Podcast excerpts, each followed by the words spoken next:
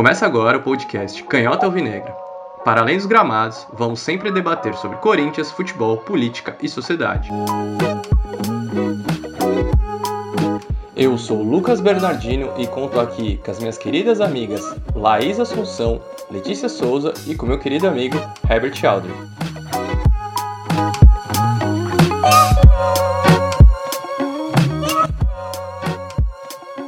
E no assunto de hoje nós vamos falar sobre cultura do estupro, Robinho e o caso Mariana Ferrer.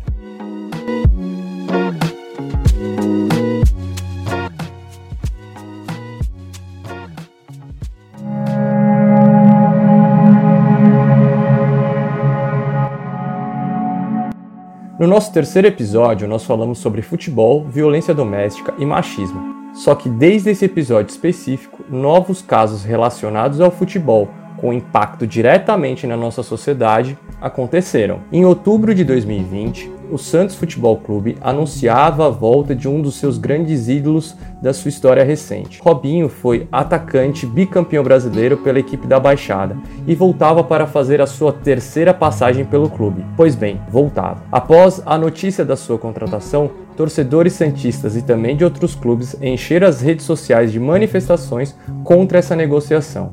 O motivo da revolta era o fato do Robinho ter sido condenado por estupro na Itália na época que era jogador do Milan. Apesar das tentativas retóricas para se dizer injustiçado por essa condenação, áudios e mensagens obtidos por jornalistas mostram que Robinho teve a ciência dos atos que estava cometendo no dia da boate em Milão, da qual a jovem vítima foi estuprada. Por alguns dias, o Santos manteve sua posição de contar com Robinho em seu elenco. Porém, por medo de uma debandada de seus patrocinadores que não queriam ter o seu nome ligado a uma pessoa condenada por estupro, o alvinegro praiano voltou atrás e suspendeu o contrato com o então atacante. Essa defesa do Santos e de determinadas pessoas dentro e fora do futebol mostra o quanto o corporativismo do machismo está escancarada na nossa sociedade. Parece que há sempre um álibi para justificar todos os crimes que homens podem fazer, em especial ricos e brancos. Novamente, recorrendo à retórica do futebol, sempre é um reflexo da sociedade. Dessa vez, o reflexo vem de Santa Catarina. Após um caso de estupro em uma boate em Florianópolis, um juiz local trouxe novos termos tristes para esse tema. Depois de infinitas provas de que a jovem Mariana Ferrer havia sido estuprada pelo empresário André de Camargo Aranha, o juiz local inventou o termo estupro culposo para inocentá-lo. O acusado por estuprar Mariana Ferrer é empresário de jogadores de futebol e constantemente é visto com pessoas importantes do esporte, tais como Ronaldo Fenômeno e Gabriel Jesus. Para sua defesa nesse caso, André contratou o advogado Cláudio Gastão da Rosa Filho, um dos mais caros e influentes de Santa Catarina. Cláudio tem em seu histórico a defesa de personalidades que fazem parte do pior chorume da sociedade brasileira, como Lavo de Carvalho e Sarah Winter. Além do termo do estupro culposo proferido pelo juiz do caso, o advogado do empresário André de Camargo Aranha também contribuiu para que esse caso se tornasse um dos eventos mais revoltantes da história jurídica brasileira. Durante o julgamento do caso, o advogado Cláudio trouxe fotos supostamente sensuais de Mariana Ferrer para tentar desqualificar a história de que a jovem era virgem. Mariana, mesmo sendo vítima do processo, tentou diversas vezes se defender das acusações do advogado que dizia que jamais teria uma filha do nível de Mariana e que o choro dela era dissimulado, falso e que ela tinha lábia de crocodilo. Em uma nova tentativa de se defender, Mariana apelou para o juiz. Abre aspas. Excelentíssimo, eu estou implorando por respeito. Nem os acusados são tratados do jeito que eu estou sendo tratada. Pelo amor de Deus, gente, o que é isso? Esse pedido de respeito de Mariana mostra que, mesmo ela sendo a vítima do caso, ter todas as provas que comprovam o estupro do empresário, a jovem de 23 anos de idade foi humilhada por aqueles que te feriram e contou com o silêncio do advogado e promotor que estavam ali naquele caso justamente para te defender todos eles sendo homens e ricos. Essas características são os maiores álibis para que essas pessoas se sintam no direito de fazer o que bem querem. A favor deles sempre estarão outros homens como eles, que em algum momento pode cometer esses mesmos erros. Como já foi dito hoje e sempre é repetido em outros episódios do Canhota Negra, o futebol é o reflexo da nossa sociedade.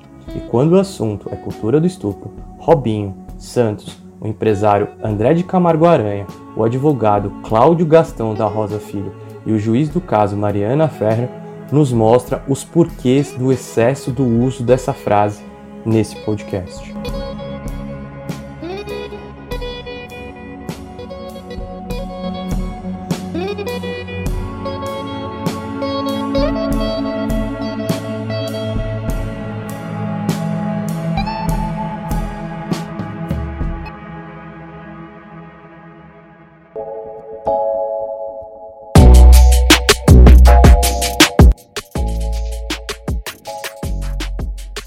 Dando início ao debate, hoje nós estamos desfalcados de uma pessoa extremamente importante aqui, que é a Laís. É, por motivos de, de, agenda dela, enfim, outras coisas, ela não pode estar conosco, mas de todo modo ela contribuiu muito com, com esse episódio, é, com a produção desse episódio aqui. Para falar né, sobre o tema de hoje, cultura do estupro, eu vou começar com Herbert para falar um pouco de onde vem a ideia de que o homem tem o poder de invadir os espaços das mulheres. Herbert, por favor. Cara, essa pergunta ela é extremamente importante é, para iniciarmos o nosso debate, porque ela é o foco dos problemas na nossa sociedade. Porque é um costume, é uma cultura nossa de nós homens acharmos que podemos e temos esse poder de controlar seja o que for na nossa sociedade. Seja as escolhas das mulheres, seja os posicionamentos que elas escolhem. E aqui eu não vou nem atrelar as nossas buscas, falas e debates com outros homens. Eu acho que o foco é. O foco são as mulheres hoje. Porque. É, é eu acho que é o, é o ponto principal que a gente precisava olhar, sabe? Porque o posicionamento das mulheres ele é muito importante, cara. A fala é muito importante. Só que é... por que, que a gente vê que é tão difícil às vezes uma mulher falar que foi abusada? Por que, que é tão difícil às vezes uma mulher conseguir expressar? Porque olha o show de horrores que foi essa audiência da Mariana Ferrer. Eram quatro homens, se não me engano, e ela, e ela sendo oprimida, ela não tendo posição de fala, ela não conseguindo expressar, e ela sendo taxada de um monte de coisa, de chorinho, de, de mimimi. Então, assim, se ela teve essa coragem de estar ali no meio de quatro homens brancos, opressores, ricos, bem provavelmente, é, é exatamente. Então, assim, é, a inspiração que vem, principalmente para outras mulheres, eu acho, é dessa força que ela teve, mesmo ali tendo uma situação super vulnerável, de se posicionar e falar. Mas imagina o quanto é difícil para as mulheres terem terem que, que dar voz a um, a um abuso. É, porque é, é uma invasão mesmo. Você colocou aqui é, na pergunta o poder de invasão. Cara, é super invasivo as atitudes e as falas dos homens e os posicionamentos dos homens, as ações dos homens. É para você realmente ficar é, estarrecido e você ficar é, quieto, você ficar oprimido. Só que eu tô achando importantíssimo uh, todos os posicionamentos que eu tô tendo, ou que eu tô tendo, que a sociedade tá tendo, que eu estou vendo. E a única coisa que eu posso falar é continuem. Não parem, falem, protestem, gritem, façam o que for possível, porque é um momento super importante da nossa sociedade e que as vozes de, das mulheres precisam ser mais do que nunca ouvidas. É, não tem como a gente achar normal uma situação dessa, cara. Um júri composto só por homens decidindo é, como punir uma violência que foi feita numa mulher. Você tá entendendo? É a questão da posição de fala mesmo. Ali devia ser júris somente de mulheres. Sabe? Porque é... a, a violentada foi uma mulher, cara. Então era super necessário ter um júri de, de mulheres. E não tinha isso. Ou seja, a, a, acho que a frase para mim que fica é: foi um circo montado baseado em poder, baseado em quem tem mais dinheiro, baseado no homem branco, no machismo, no poder, que é a nossa sociedade culturalmente. Porém, cada vez mais isso está ficando exposto, cada vez mais isso está vindo à tona. E cada vez mais a gente não pode deixar de se posicionar e falar sobre isso. Lê, como é para vocês, mulheres, hoje você sendo a única mulher aqui do nosso debate, é, como é para vocês ter que se justificar os seus nãos para os homens, né? É, por que, que precisa dessa justificativa, né? O não só não basta?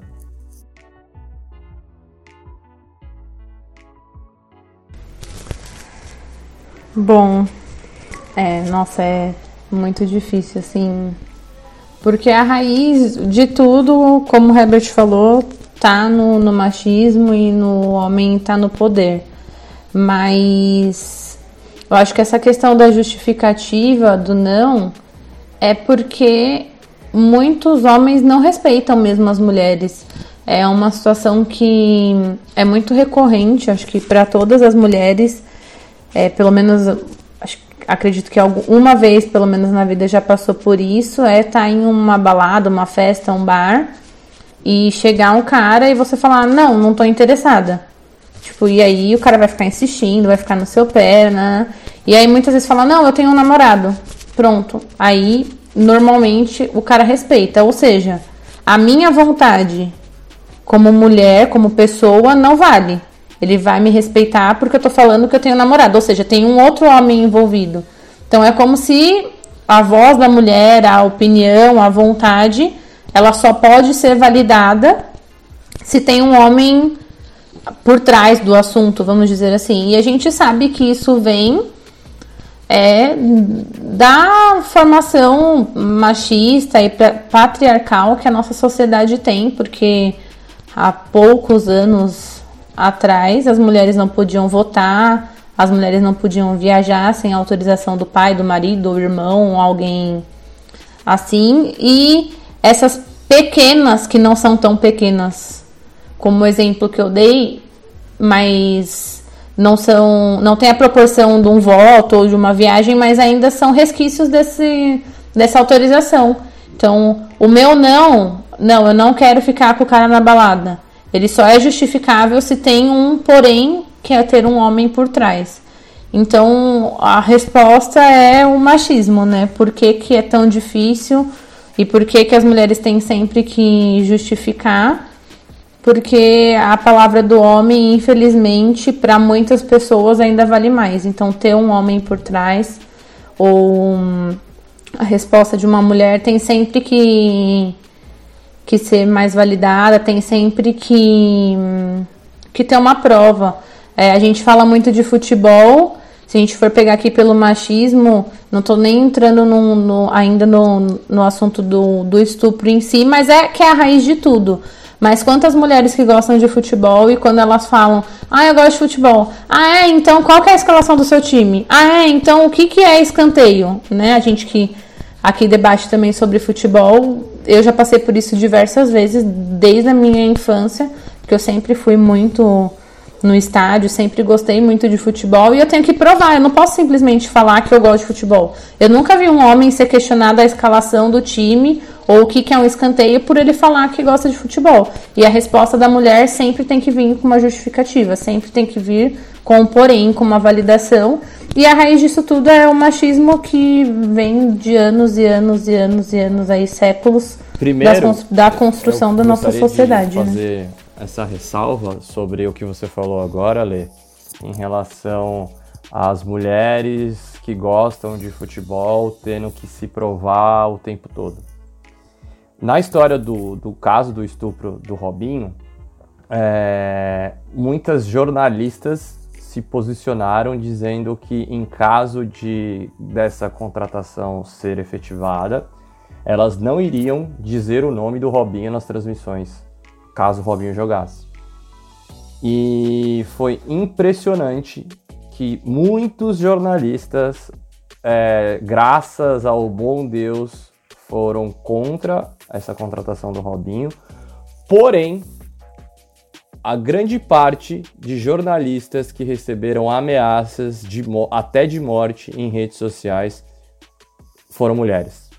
A Ana Thaís Matos, é, do, do, do, Sport TV, foi uma delas.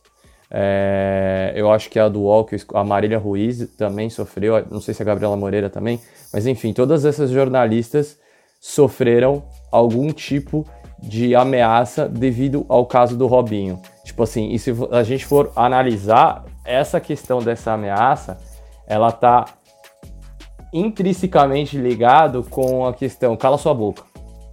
Cala sua boca que você não tem direito de falar porra nenhuma, né? Que eles devem replicar em várias outras situações da sua vida, né?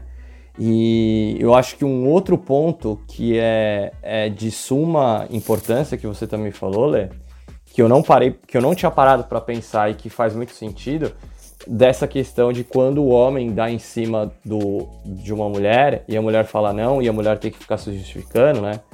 E é da questão do não é não, enfim. E que boa parte das situações o homem só para quando é, a mulher fala que tem namorado ou inventa que tem namorado.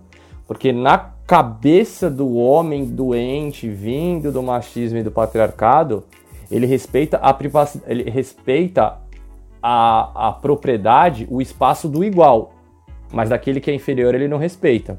Porque assim, quando você fala que não por sua vontade própria, ele, fala, ele continua, boa parte dos homens continua. Agora, quando fala, ah, não, mas eu namoro, ele fala, pô, aí a privacidade, aí tem um espaço ali que é de uma outra pessoa. Como se mulher, especificamente, fosse uma posse do homem, né? Então tem essa questão, tipo, muito minuciosa, se, se você for reparar. E já que é a posse, é, é, tipo assim, o homem tem essa posse em cima da mulher, ele, na teoria, vem a questão do corporativismo. Ah, eu não vou dar em cima dessa, dessa mulher porque ela tem namorado, né? Quando ela não tem que provar que tem namorado. Porque talvez em alguns. alguns uh, porque talvez em algum momento ele fala, ah, acho que eu não gostaria que alguém desse em cima da minha namorada, ou enfim, de várias outras situações. Porque, infelizmente, o homem dentro da sociedade ele só aprende na dor, né? E, e, quando ele aprende na dor, ele aprende ainda reclamando, porque se você for pegar o caso do Robin especificamente, é um cara que, que, que assim, tem todas as provas, ele já foi julgado como tal, como estuprador, e ele, para ele, ele não fez, não cometeu nenhum tipo de estupro.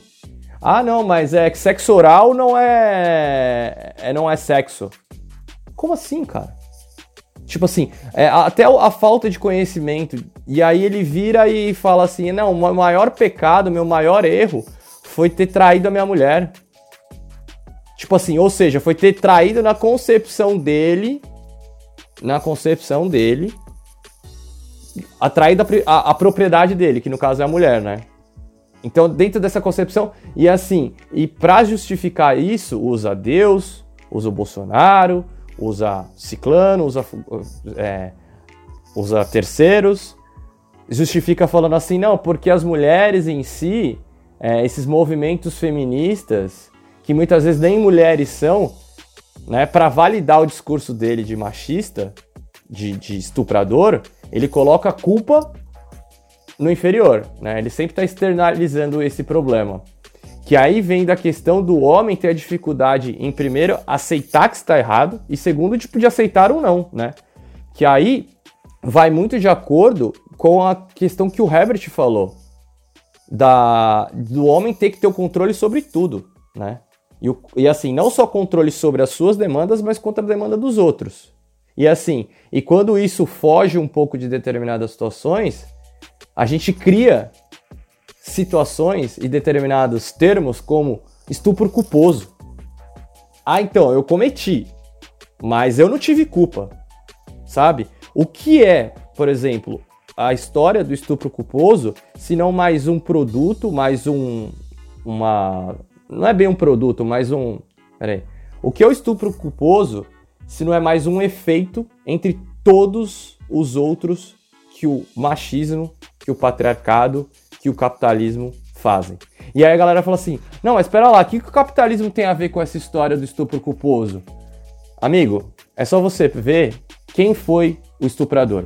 O estuprador é branco, é rico e tem um advogado que defendeu Olavo de Carvalho, defendeu várias outras pessoas da, da extrema-direita, mas isso nem é o ponto. E a forma como ele se direcionou para essa mulher, para Mari Ferrer. Né? Então, por exemplo, além de, de, de, de, querer controlar tudo, também tem a questão de criar algo que venha a próprio, a próprio benefício, que é o que fizeram com essa história do estupro culposo. Porque, aparentemente, eu não conheço tanto sobre, é, sobre legislação, mas na Constituição, nas leis, não tem a história do estupro culposo. Mas assim, para livrar a cara de um homem que quer ter o controle sobre tudo, que não que é mimado, que não que aquele cara que invade espaços e que não sabe receber ou não, a gente cria, não tem problema. Vamos criar um novo termo aí, estupro culposo, que é o cara comete estupro, mas ao mesmo tempo ele não teve intenção para tal, porque o problema está porque o problema na verdade estão nas mulheres que bebem demais, que usam saia curtas, é, que são feministas e que por vezes nem mulheres são. Igual o Robinho falou. O problema nunca está no homem, né? Porque, porque o problema não está no Robinho que bebeu, que estuprou uma mulher e que não assume os BOs que fez. É sempre. É assim, a prerrogativa. É, o, o homem em si, a, essa questão do estupro culposo, é sempre da questão de terceira, é, terceirizar nossos problemas. Nós, homens, nunca olhamos para as nossas questões. E eu estou falando tudo isso porque vai entrar em todos os assuntos que a gente abordou até agora. Questão da terapia. Semana passada a gente falou da terapia. E assim, e por que, que para o homem é tão difícil para terapia? Sabe por que é difícil para terapia? Porque você vai lá, você vai descobrir com, com perdão da palavra, que você é um cuzão, velho. Você foi cuzão em vários momentos. E você se desconstruir, você parar para ouvir, isso é muito difícil.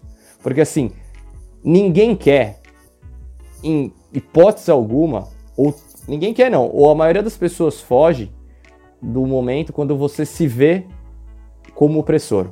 Todo mundo gosta de se colocar como oprimido. Ah, vou pra terapia, não sei o que, vou trabalhar meu lado oprimido. Mas ninguém sabe que todo lado oprimido também tem opressor.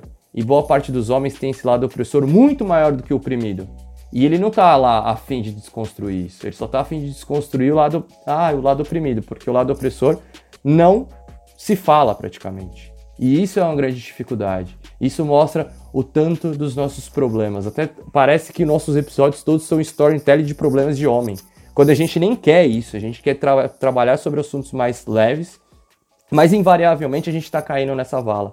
Porque ou a gente muda isso, novamente a gente vai falar uma coisa, ou a gente muda toda essa estrutura do patriarcado, do machismo e do capitalismo, ou se não, situações como essa, como do estupro culposo, vão ser extremamente mais, é, mais constantes e mais absurdas. O bom é que pelo menos agora a gente tem pessoas se rebelando contra. Não, e assim, e detalhe, não só mulheres, homens também, principalmente. Herbert, quer falar alguma coisa? É, não, só a fala mexeu muito comigo. Eu achei uma fala extremamente importante, sensacional. Queria primeiramente é, agradecer e parabenizar, cara, porque eu acho que muitos homens precisam ouvir o que você disse. E antes de você devolver para ler, é que com essa sua fala me veio uma coisa assim, é, essa essa farsa de estupro culposo que inventaram é o que a gente tem feito culturalmente, historicamente, nós homens tem, temos feito, assim como é, a gente sempre dá um jeito, cara, de se safar. E é um modo, todos, ó, estupro culposo, ah, o único pecado que eu cometi foi ter traído minha mulher. Sexo oral não é sexo. Cada frase dessa é um modo de calar cada mulher. Porque são frases como essas que outras mulheres olham e falam assim: que argumento que eu vou ter? Porque se um sêmen na minha calcinha não é suficiente para provar que eu fui estuprada, que argumento que eu vou ter? Porque esses caras eles têm dinheiro, eles vão achar argumentos, eles vão achar coisas que nem existem na Constituição ou na, na Constituição, na, na lei de, de justiça, cara, eles vão achar algum modo. E é isso que a gente tem feito o tempo todo. E é exatamente por isso que o homem não faz terapia, como você falou. Porque se vai fazer terapia, eles vão ver todas essas mentiras que nós contamos e escondemos para continuar manipulando. Então, não é só um estupro do corpo, cara. É um estupro da alma. É um estupro da reputação das mulheres. Quando, ele, quando o Robinho fala é, nem mulheres são, ele está querendo desmerecer, seja a reputação, seja o que de fato o ser humano é. Ele está rebaixando aquilo para ele se sentir superior e continuar como certo mesmo estando errado. Sabe? Então é exatamente o assumir os atos que nós homens somos sim cuzões, muitos, e não assumimos. Natália, tem uma, um, um fato que aconteceu ontem, né? Um dia antes da gente gravar esse episódio, que é um colunista que trabalhou na Jovem, que trabalhava na Veja quando eu conheci ele, e depois ele foi para a Jovem Pan, né? E trabalhou em vários veículos de, da extrema direita, da, da, da, da mídia grande aí e tal, que se chama Rodrigo Constantino. É, o que, que aconteceu? Essa semana, quando teve essas, essa divulgação do vídeo da, da história da Mari Ferrer, na verdade do vídeo, né? A, a história da Mari Ferrer a gente já sabe há algum tempo. Mas especificamente sobre, a, sobre esse vídeo que chocou todo mundo, que mostra é, um, algo tão, tão triste, tão nojento, que assim, nem o, pro, o promotor do caso que estava acusando o, o cara, né, o, o estuprador, e nem o advogado de defesa, o, o advogado da vítima, conseguiram defender a vítima do ataque da defesa do acusado. Tipo assim, não, não dá para entender como isso funciona. Tipo assim, é nojento. É, eu, eu poucas vezes. Poucas vezes não. Pô, recentemente, é, eu não. Eu tava meio que, tipo, ah, meio que indiferente para as coisas. Ou era difícil eu ficar tão chocado, tão puto quanto eu fiquei dessa vez. Porque quando eu vi esse vídeo da Mari Ferrer, ela chorando e pedindo respeito e falando assim: Gente, eu não cometi nenhum tipo de assassinato. Eu que, tipo, sofri por isso, eu só quero um pingo de respeito. Mano, isso mexeu comigo de uma maneira assim que eu falo, cara, não é possível. Não é possível que a gente viva numa sociedade como essa, cara. Tipo, é, é um negócio assim que, que, que mostra o quanto que a gente tá doente, assim. E assim, o quanto também nós homens é, precisamos sair muito do discurso da desconstrução para colocar muita coisa na prática, assim, sabe? Porque não é possível que um, um promotor que tá acusando um cara de estupro, com todas as provas que tem em função disso, o juiz também sabe disso, o cara não defendeu uma pessoa como essa. Não defendeu uma, uma mulher como foi o caso da Mari Ferrer. Tipo assim, a gente já espera o pior, como é o caso do advogado de defesa. De, do cara tá falando aquela merda. Não que aquilo não choque, aquilo choca. Mas para mim, o que chocou naquela situação é a, é a inoperância dos homens dentro da lei que estavam ali para defender a vítima e eles não fizeram absolutamente nada. E a prerrogativa da pessoa foi: Mari, se você quiser, a gente pode dar um, um, um tempo para você se recompor. Como assim, cara? Como assim, tipo, cara, vai se recompor aonde, velho? Mano, olha o que essa menina tá enfrentando, um tanto de outras coisas. Tipo assim, a gente. É, é, é aquela velha situação, assim, é. Meu, eu sei que o problema é esse, mas engole o choro. Ou a gente precisa de maturidade para resolver. Nem a fragilidade da menina naquela situação foi respeitada. Tipo assim, isso mostra o quanto nós passamos pano, nós homens, na grande maioria. E eu falo nós homens no geral, porque assim, nós que somos homens, que tentamos desconstruir várias coisas em relação ao nosso comportamento, em relação à sociedade, a gente tem que parar para pensar que isso é uma desconstrução por nós e pela sociedade, mas assim, que isso não nos faz melhor e pessoas melhores. Isso nos faz pessoas menos piores, mas que nós, infelizmente, vivemos na linha tênue entre o homem que está se desconstruindo e o macho escroto. Não tem como fugir disso. Se você, homem, que está ouvindo esse podcast, que te, quer colocar, se desconstruir pra tipo, ah, porque eu sou foda, não, porque amor é livre, porque não sei o que, nananana, mas no final das contas, você não derrubou a porra de uma lágrima em relação a Mari Ferrer, você é filha da puta tanto quanto o cara que estuprou, velho. Desculpa tá te falando tudo isso, velho. Porque, mano, não dá. Não dá, não dá. Essa sociedade, tipo assim, é, você também é fruto, você ajudou nessa questão do, do estupro culposo. Porque não, porque é tudo, é tudo uma bolha, assim, é uma bola de neve que vai juntando, juntando, juntando, juntando, juntando.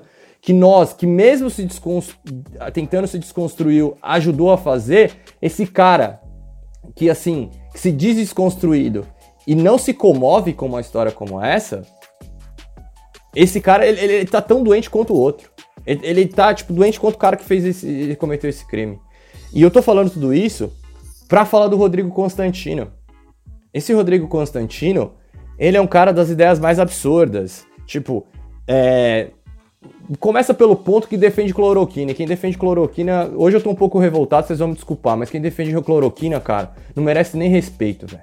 Essa é a verdade dos fatos.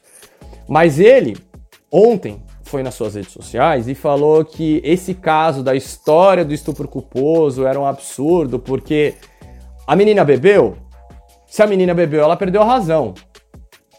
Aí, não contente com essa bosta que ele falou no Twitter, ele, a Jovem Pan, que bate, tam, é, que bate como é que é tambor para muita gente doida, não, não vou falar, é, que bate palma para muita gente doida, é, bate também por Rodrigo Constantino e durante muito tempo deu microfone para ele e deu novamente o microfone para que ele viesse dentro da rádio, uma concessão pública, que é uma rádio, e falar assim: Olha, se uma, se uma das minhas filhas chega em casa e fala assim, pai, fui estuprado, fui, pai, fui estuprada, eu vou perguntar para ela, qual que são as situações?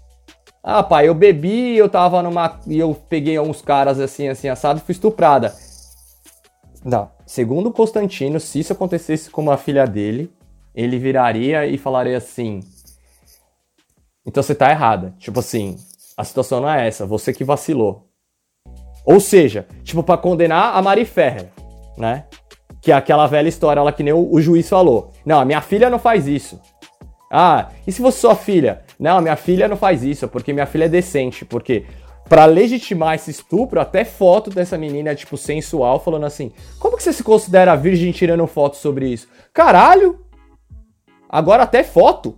Não pode? Tipo, foto caracteriza assim pode me estuprar? É isso? Tipo, eu não tenho liberdade sobre o meu corpo? E isso também quer dizer em relação à a, a, sua, própria, sua própria liberdade? Mas assim, especificamente, Rodrigo Constantino falou uma bosta dessa, falou que se fosse a filha dele ele não ia ajudar, e o caralho é quatro. O que, que aconteceu? Isso chocou a internet, muitas manifestações, aí hoje ele foi mandado embora Ontem ele foi mandado embora da Jovem Pan, hoje ele foi mandado embora da Record, hoje ele foi mandado embora também de uma outra rádio chamada Guaíba, que nem sei de onde é. Sabe o que, que ele teve a pachorra de fazer? Ele falou que ele foi mandado embora porque é a esquerda que fez coro para ele sair. Porque assim, é uma opinião dele que é que quando falar sobre essas questões todas aí, é, a esquerda não quer debater que isso, que aquilo outro, porque assim, liberdade de expressão só vale para eu falar bosta. Quando tipo, é pra falar sobre aborto, qualquer outra coisa do tipo, não vale. Então, também que é uma questão de, de, de, de, tanto quanto machismo. Mas o cara falou isso, falou essa bosta. A filha dele fez um vídeo chorando hoje, falando assim. Porque as pessoas estão falando que meu pai passa pano pra, pra estuprador e eu tenho certeza que se acontecesse isso comigo, ele ficaria do meu lado. Olha a situação que um idiota colocou a filha dele e ele teve a pachorra de achar que o culpado disso tudo foi a esquerda. Foi o mimimi das feministas, que são barangas e feias e um monte de outras coisas do tipo. Esse cara ele teve a paixão de virar e falar assim: puta, mano, foi mandado embora e falei bosta. Porra, velho, desculpa. né? Não que as desculpas deles, nesse caso, e ainda mais sendo Constantino, ia adiantar de alguma coisa. Mas o cara ele é incapaz de olhar para isso e falar assim: olha, eu falei, falei asneira. E ele teve a pachorra de dizer assim: não, vocês não sabem o quanto para um pai é difícil ver a, saber que sua filha ouviu da Anitta que eu passo pano pra estuprador e começou a chorar num vídeo que fez aqui. E ele falou que a Anitta, ele não tem respeito pela Anitta. A Anitta falou assim, porra, eu fico feliz de não ter, de não ter o seu respeito. Se eu tivesse seu respeito, algo eu teria feito de errado. E assim, e é uma situação muito parecida com o que foi do delegado, do, do advogado de defesa, que, que volta a dizer, que falou pra Mari Ferrer, eu jamais teria uma filha como a sua. Ou seja, se eu não tenho uma filha como a sua, eu posso estuprar, eu posso fazer qualquer outra coisa do tipo. Assim como o Caio Ribeiro, no primeiro momento, quando aconteceu a história do, do, do, do Robinho, ele falou: não, o Robinho tem direito à dúvida. Amigão, julgado. Ah, em primeira instância, beleza, ele tem o, o quanto ele puder é, recorrer, mas já tá, tá julgado. Estupro. Aí, depois que mostraram as, a, os áudios do Robinho, num bem amigos assim, ele falou: não, eu quero a palavra aqui eu, no primeiro momento, eu dei o direito à dúvida do Robinho, mas depois que eu vi os áudios dele, eu fiquei constornado. Porque eu tenho filha. O Cleber Machado virou para ele e falou assim: Cara, todos nós temos filhas aqui, o problema nem é esse. Aí veio o Paulo César Vasconcelos atrás e falou assim: Isso é questão de caráter. Ou seja, além de tudo, a gente vai voltar para a questão da propriedade privada, que hoje em dia não é só propriedade privada da mulher, é da filha também. Ó, eu não, eu não quero que você faça isso porque eu não quero que você mexa com a minha. Não, ô idiota. Você não quer que faça com a sua porque você não é pra fazer coisa de ninguém. E os caras, assim, é, parece que a gente tem que explicar o óbvio. Mas o óbvio pro homem é tipo assim, parece que é impossível. Sabe? É, é um negócio assim, tipo, que causa uma revolta que, que. Hoje eu tô falando um pouco mais, até peço desculpa, mas assim. Não dá, cara. Não dá, não dá. Tipo assim, é, cada dia que passa, eu falo, não só eu tenho que fazer as minhas desconstrução como homem pra, pra, pra tentar me salvar desse limbo, mas é difícil, porque você vê um cara como o Robinho, como esses idiotas lá de Santa Catarina, seja o juiz, seja o advogado de defesa, seja o promotor e o advogado da vítima. E aí você vê uma parada como essa e fala assim, cara, como é que eu posso chegar numa mulher e falar assim, ah, nem, nem todos os homens são assim? Por questão de segurança, mulheres, todos os homens são cretinos. A gente sabe que não são todos os homens que não são cretinos, mas por questão de segurança delas, é melhor que elas pensem assim. E Lê, desculpa ter me prolongado, mas para vocês mulheres também, né? E por favor também fale, é, para que não fique só uma coisa. É, quer dizer, por favor, também me interrompa se puder, para que não fique também uma questão até machista da minha parte de ficar falando, falando, mas enfim, eu sei que não é isso, mas, né?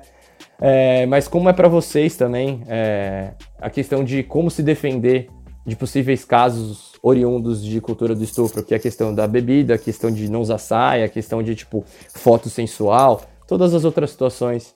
E também o que você quiser opinar, falar sobre, enfim,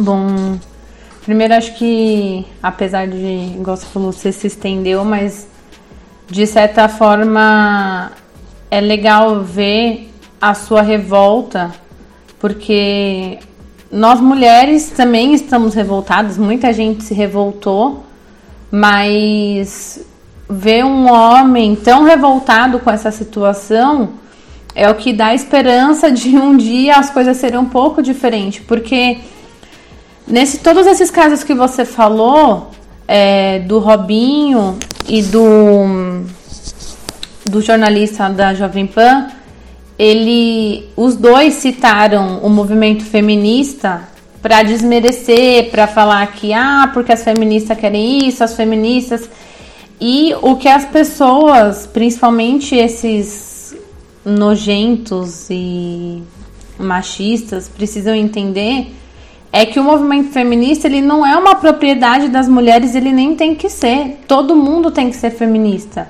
Porque o feminismo não é acreditar que as mulheres têm que ser superiores aos homens. É acreditar que os direitos têm que ser iguais. E quando a gente fala em direitos iguais, aí vai sempre ter um babaca que vai falar: ah, então vai lá carregar um saco de cimento. Não, gente. Só que eu tenho certeza que. E a própria Mari falou no julgamento: nem assassinos passam pela humilhação que eu tô passando. Então, assim, fora o estupro que ela sofreu e toda a dificuldade que ela tá tendo, que acho que o caso faz, se eu não me engano, três anos, e eu acompanho já eu já tinha visto esse caso dela, tem pelo menos um ano e meio mais ou menos. O absurdo que é, porque o estuprador é um cara influente na cidade, ele tem dinheiro e é branco e tudo isso que a gente já sabe que favorece. Então, eles usam esse discurso para desmerecer o movimento feminista, para colocar como se fosse é, uma coisa ruim. Então, assim, as mulheres que são feministas, elas estão querendo nos incriminar, estão deturpando a nossa fala, estão, ou seja, se colocando como vítima para desmerecer as verdadeiras vítimas, que é o que o advogado da defesa fez ao mostrar as fotos dela, ah, porque com foto sensual, ou seja, então a culpa é sua. A saia, então a culpa é sua. A bebida, então a culpa é sua. Ou seja, a culpa nunca é do homem, a culpa nunca é do estuprador. Tudo que acontece é culpa é da mulher. Se ela saiu de casa é porque ela saiu de casa, se ela bebeu é porque ela bebeu, se ela tava com roupa curta, se ela tava lá como uma promoter é, sensual, então a culpa é dela também. E no caso, é a única ela tava lá, fazendo o trabalho dela, vivendo a vida dela. E ela foi estuprada. Então, não tem culpa. A culpa é do cara que estuprou. Ponto, acabou. Não tem porém. Ah, mas não tem mais, gente. É, esse, esse é um dos maiores problemas do machismo, principalmente nessas situações de estupro. Sempre vem acompanhado de um mais. E é estuprou e ponto final. Não tem mais, não importa. Ela podia estar tá lá pelada, desfilando lá no meio da boate lá, que ela tava da, do beach club, sei lá como que é. E a pessoa não tem direito de violar o corpo do outro. Em, em nenhuma situação. Até porque a gente nem precisa é, ir muito longe para justificar, porque se justificam tanto a culpa nas mulheres por igual o, o, o, jornalista fez, ah, se minha filha chega bêbada, mas quantas crianças, meninas de 10 anos, 9 anos são estupradas e qual que é a culpa delas? Elas são sensuais? Elas estão usando saia? Elas estão bebendo? Não! Porque a culpa é sempre do estuprador. Então, o, o que tem que acabar é isso. E a postura do promotor, do advogado, do juiz, de todo mundo que estava ali, é, foi um show de horrores, assim. Eu, eu fiquei chocada, não consegui assistir, para ser sincera. Eu comecei a ver, e é uma coisa que é, é, é muito pesada, é muito difícil, porque você vê a humilhação que uma pessoa que está ali como vítima, buscando um direito que ela tem, de passar por uma humilhação, de primeiro ter que provar que ela tá falando a verdade, mesmo com provas, com vídeos que, que tem. E ainda passar per, por, pela humilhação de ter que pedir por respeito numa audiência que ela tá ali para defender o direito dela. Então, assim, é, é um nível de proteção contra contra a fragilidade do ser humano ali. Não tô falando dela, dela ser frágil como mulher. É óbvio que a gente sabe que na sociedade a mulher foi colocada numa posição frágil porque é interessante para esses homens que estão no poder oprimindo. Mas ela tinha que estar tá ali sendo protegida. Ela tá ali pra para receber justiça por uma coisa que aconteceu com ela e ela ainda assim foi humilhada. E isso traz um outro problema, porque apesar da revolta e apesar de trazer os holofotes para esse caso específico e talvez para outros casos, o que, que uma mulher que não tem dinheiro, que mora ali numa favela, o que, que ela vai pensar se isso acontecer com ela? Se a mocinha, bonitinha, branquinha, influenciadora, que tem não sei quantos milhões de seguidores, passou por isso, o que, que eu, que não sou ninguém, vou passar se isso acontecer? E aí é por isso que muitas mulheres se calam. E eu já ouvi várias pessoas falando assim, às vezes esses abusos que acontecem, principalmente pessoas famosas e as, às vezes as mulheres demoram para denunciar. E aí a pessoa fala assim: "Ah, mas também dois anos depois ela resolveu sim, dois anos depois, Porque quando a mulher resolve ter a coragem, olha a humilhação que ela passa. Olha o que ela passa. Com prova. Imagina se essa é a sua palavra. E a gente já sabe que na nossa sociedade, a palavra da mulher contra a palavra do homem, principalmente se for um homem que tem poder, principalmente se for um homem que tem dinheiro ou que tem uma posição de poder, a palavra da mulher nunca vai valer. Que é o que aconteceu nesse caso e é o que acontece em vários casos. É... Então, e, e há todo um cuidado das instituições para proteger o homem, né? Parece que tudo que é feito tem aquela justificativa. Ah, não, mas ele sabe, igual, ah, ela bebeu, ou então, ah, mas ele não sabia o que ele tava, sabe, aquela, esse monte de desculpa que a gente ouve que não vale nem a pena aqui ficar repercutindo, mas assim, no fim, o resumo de tudo é que no fim qualquer coisa dessa que acontece, o, a culpa é da, da mulher. Então é muito difícil denunciar, é muito difícil, porque você já passa pela humilhação, pelo absurdo de ser violado, de ser abusado, e ainda você vai ter que passar por mais e mais e mais humilhações até você conseguir provar, até denunciar. Eu conheço casos, já ouvi falar, já saiu no jornal também, casos de mulheres que passaram humilhações em delegacia, questionamentos como esse que o advogado da, da defesa do estuprador tentou fazer. Ah, tá, mas você foi abusada em tal lugar, mas o que, que você estava fazendo? O que, que você estava vestindo? Você bebeu? Tipo de pergunta que não tem que ter. Se a pessoa, se a vítima está indo lá e fazer uma denúncia, é, ela não tem que passar ainda pela humilhação de se justificar. Não, eu não estava fazendo nada. Não, eu não bebi para validar. Ou seja, se eu bebi, eu posso ser estuprada. Se eu tiver de saia, eu posso ser estuprada. Então tá, tem, tem condições. Então, se eu sou decente, que é o que eles. Igual eles usaram aí o termo, o advogado usou, o jornalista usou. Então, ah não, minha filha ela é bem criada, então isso não aconteceria. Não aconteceria, então a culpa é dela. Então, se acontecer, a culpa é dela. Não é culpa do outro. Porque sendo bem criada, como eles dizem ou não, se a culpa é do estuprador, não interessa se você foi bem criada, se você não foi criada, se. Porque isso é o quê? Culpabilizar a mulher. Então, é, é para isso que existe o movimento feminista e é extremamente necessário. Eu entendo que tem algumas vertentes extremistas e que talvez gerem polêmicas, mas o extremismo também vem por conta de tanta opressão. É, foi uma frase que foi muito difundida quando teve o caso do Black Lives Matter, que é não confunda a revolta do oprimido com a violência do opressor.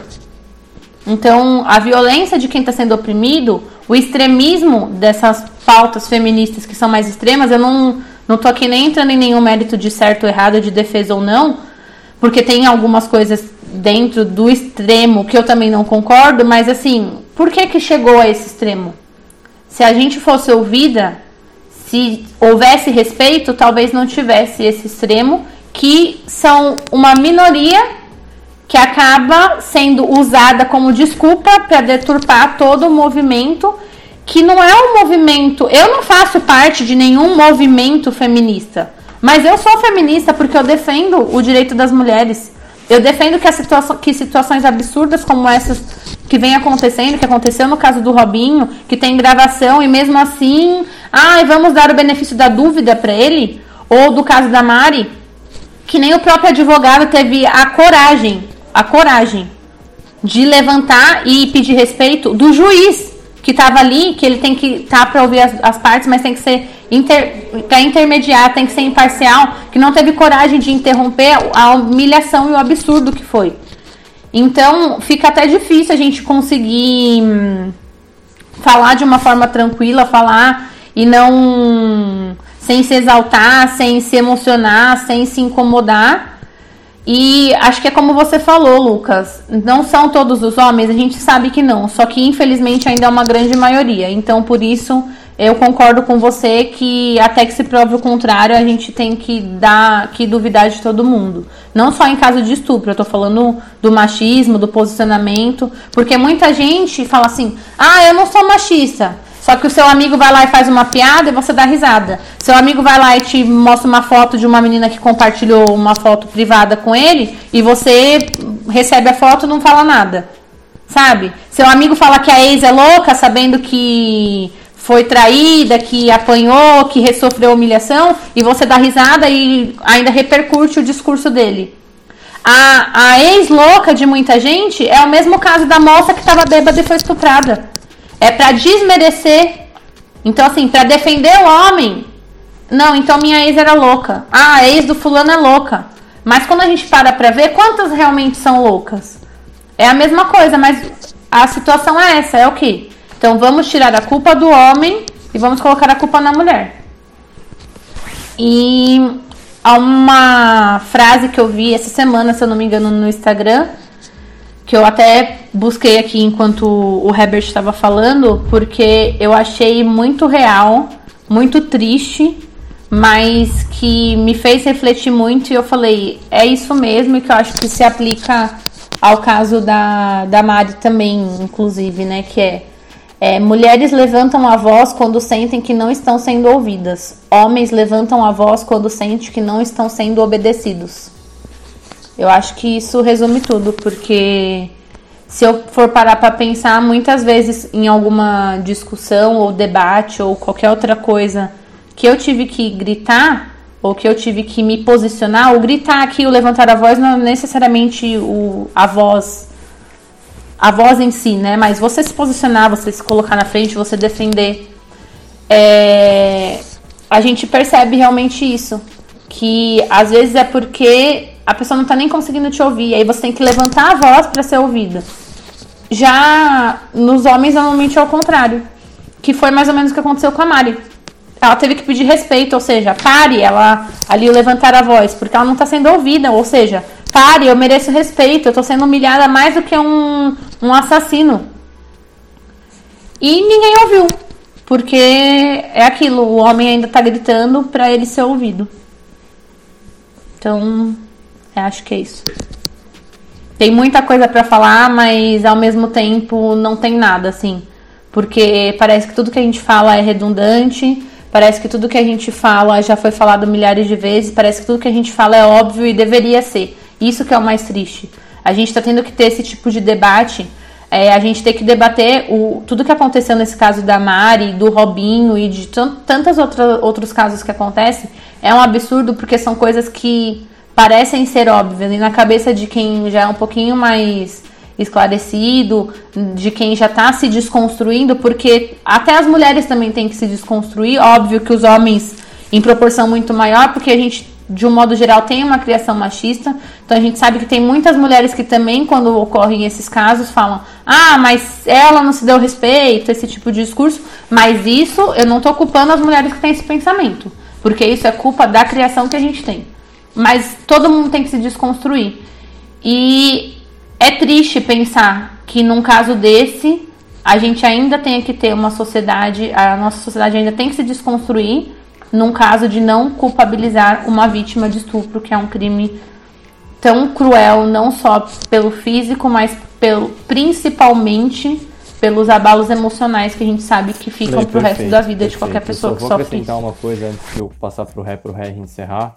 É, é a questão que você falou sobre o advogado e sobre o jornalista, é, da questão do pessoas de bem pessoas não de bem, pessoas de primeira, primeiro nível e de segundo nível.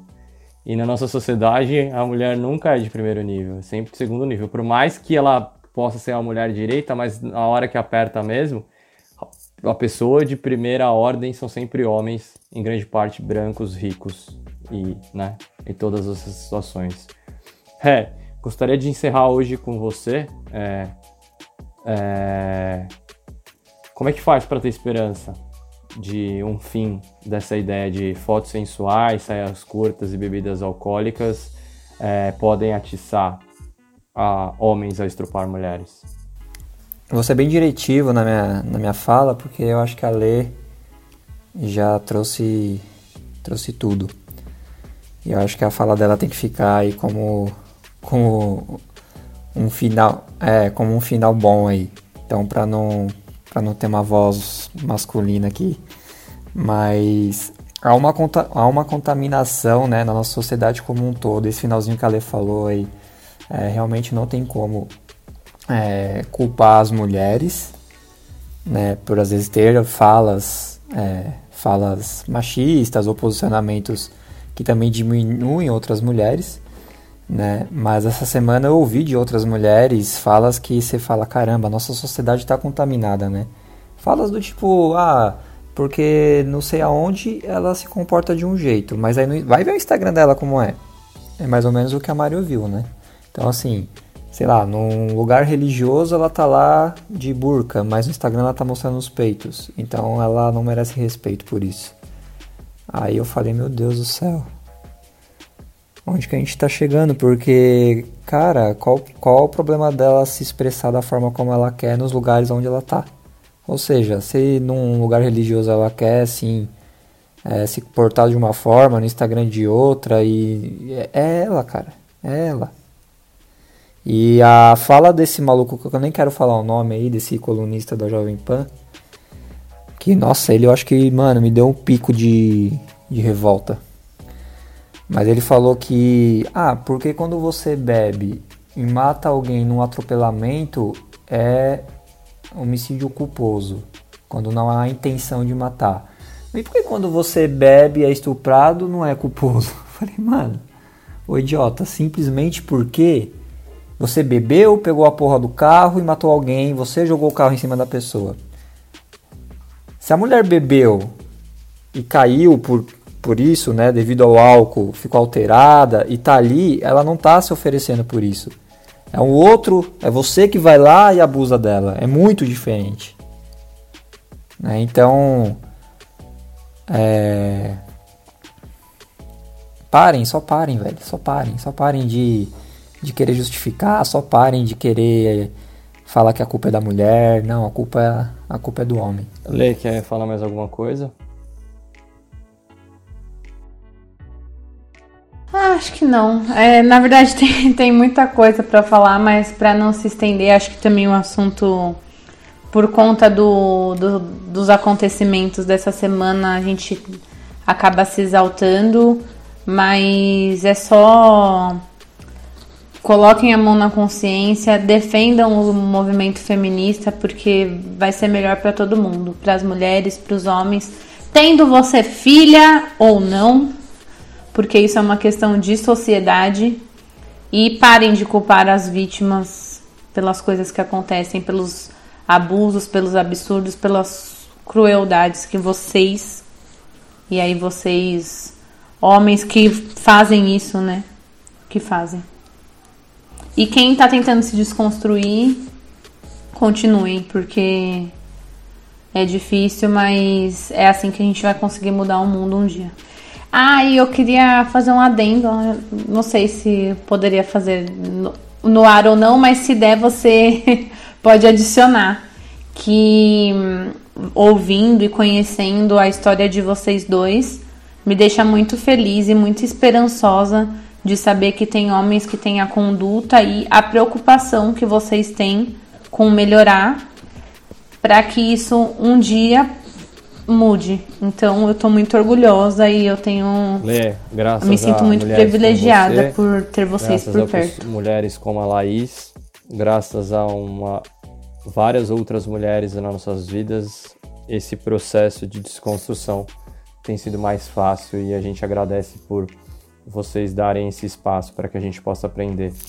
E hoje, por motivos óbvios e devido a estarrecedora história da, do, desse julgamento da Mari Ferrer, a gente não vai ter o quadro de jogadores que deveria ou não jogar no Corinthians. Também não teremos o quadro de saudades de alguns jogadores e porque porque não temos clima para isso. E hoje a gente vai mudar um pouco o encerramento do nosso programa. Já agradeço ao Herbert, agradeço principalmente a Lê e também a Laís que ajudou nesse, nesse programa. A gente se vê semana que vem. Justiça por Mari Ferrer.